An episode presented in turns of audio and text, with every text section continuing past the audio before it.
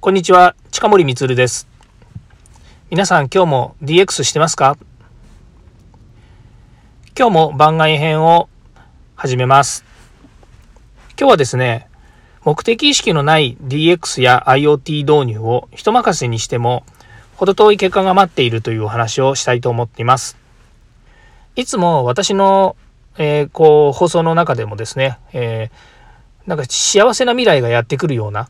えこの IT とかですね、え、テクノロジー、こういったものをですね、DX とかっていう文脈でですね、え、変化させていくとですね、え、自分たちの、え使っているシステムや、えまた観光庁のですね、いろんなサービスとかから身の回りにあるもの、どんどんどんどん進化して、より良いものになっていって、え便利になっていきますねっていうですね、なんかバラ色の世界のようなことをよく言ってると思うんですね。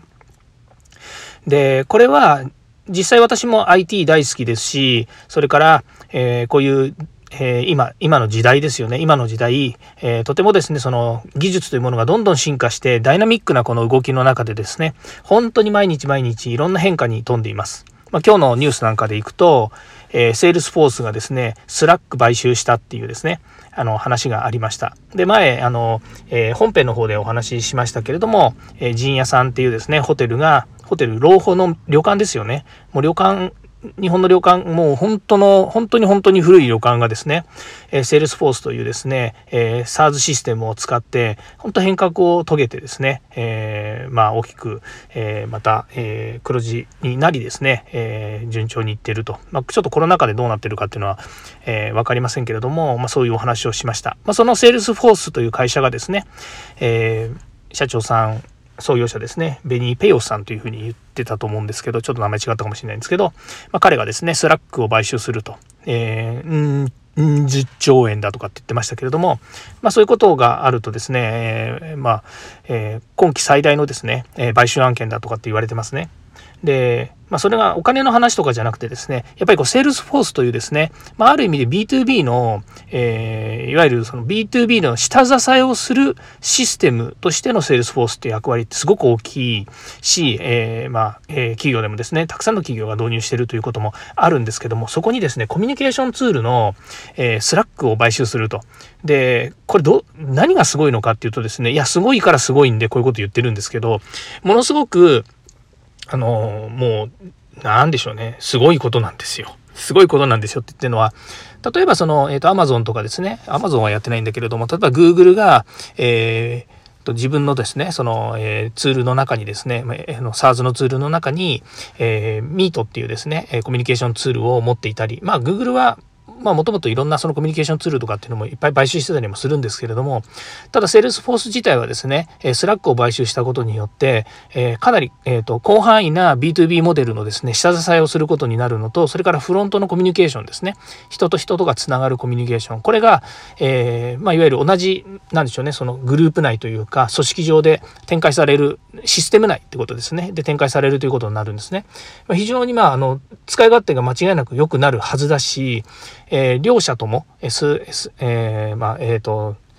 セールスフォースにしてもそれからスラックにしてもまだまだその改善や発展の余地のある、え、素晴らしいシステムなんですよね。まあ、こういうものがですね一緒になって、ま、買収するってことですから、ま、一緒に取り込んでですね、え、さらに企業を拡大させるっていうのはですね非常に、え、魅力のあるワクワクする。でこれは文脈的に言うと、え、そういうことをすることによってさらに使いやすくさらにいいものになっていくはずなのでユーザー企業としては、えーまあ、めちゃくちゃ、えーまあ、便利になると。えー、良かったですねっていう話なんですね。ただですね、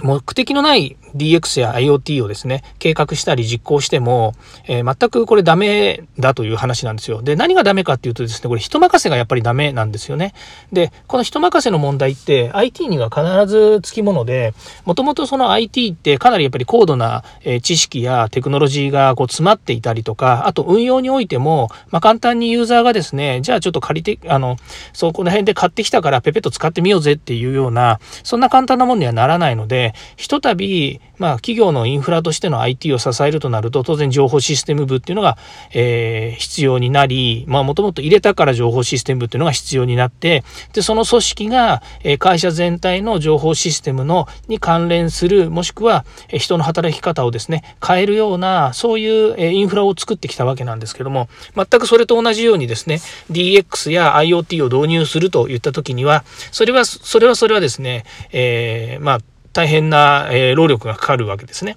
で、それに対するそのリテラシーも上げていかなければいけないけませんし、IoT だけならですね、まだ現場で、えー、あの、まあ、データ分増しましょうとかですね、IoT の、えー、データで取って可視化しましょうとかっていうのはあるんですけれども、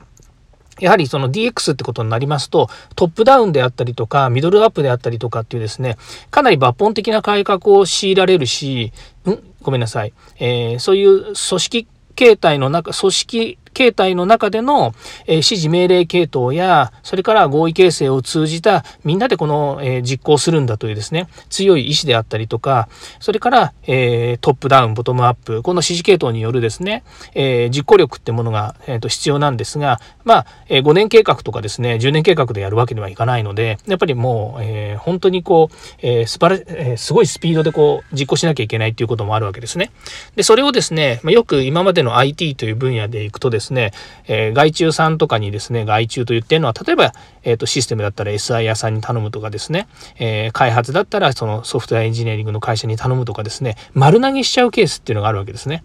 で、当然ですけども、さっき言ったセールスフォースとかもですね、非常にユーザーとしては使いやすい、え、システムにもなり上がっているので、例えば導入あの、えーと、コンサル会社に言ってですね導入すればできるんですけれどもやっぱりすごく多額なお金を払いますしそれから一回導入するとですねなかなかそこをあのまたガラリと変えるってことはできないんですよね。まあ、相当なお金を投資するということもありますので。まあ、そうすると、自分たちが本当の意味でそれを導入して実あの使っていくっていう、えー、決意を持ったとしても本当にそれがあの会社としてあの見合ってるんですかっていうことの対する検証とかですねからその、えー、みんなでそれをちゃんと使っていくんだっていう実行ですねこういったものがですねなかなか初期の段階で、えー、腹が決められなくてですねもやっとして始めるケースっていうのが結構あるようですね。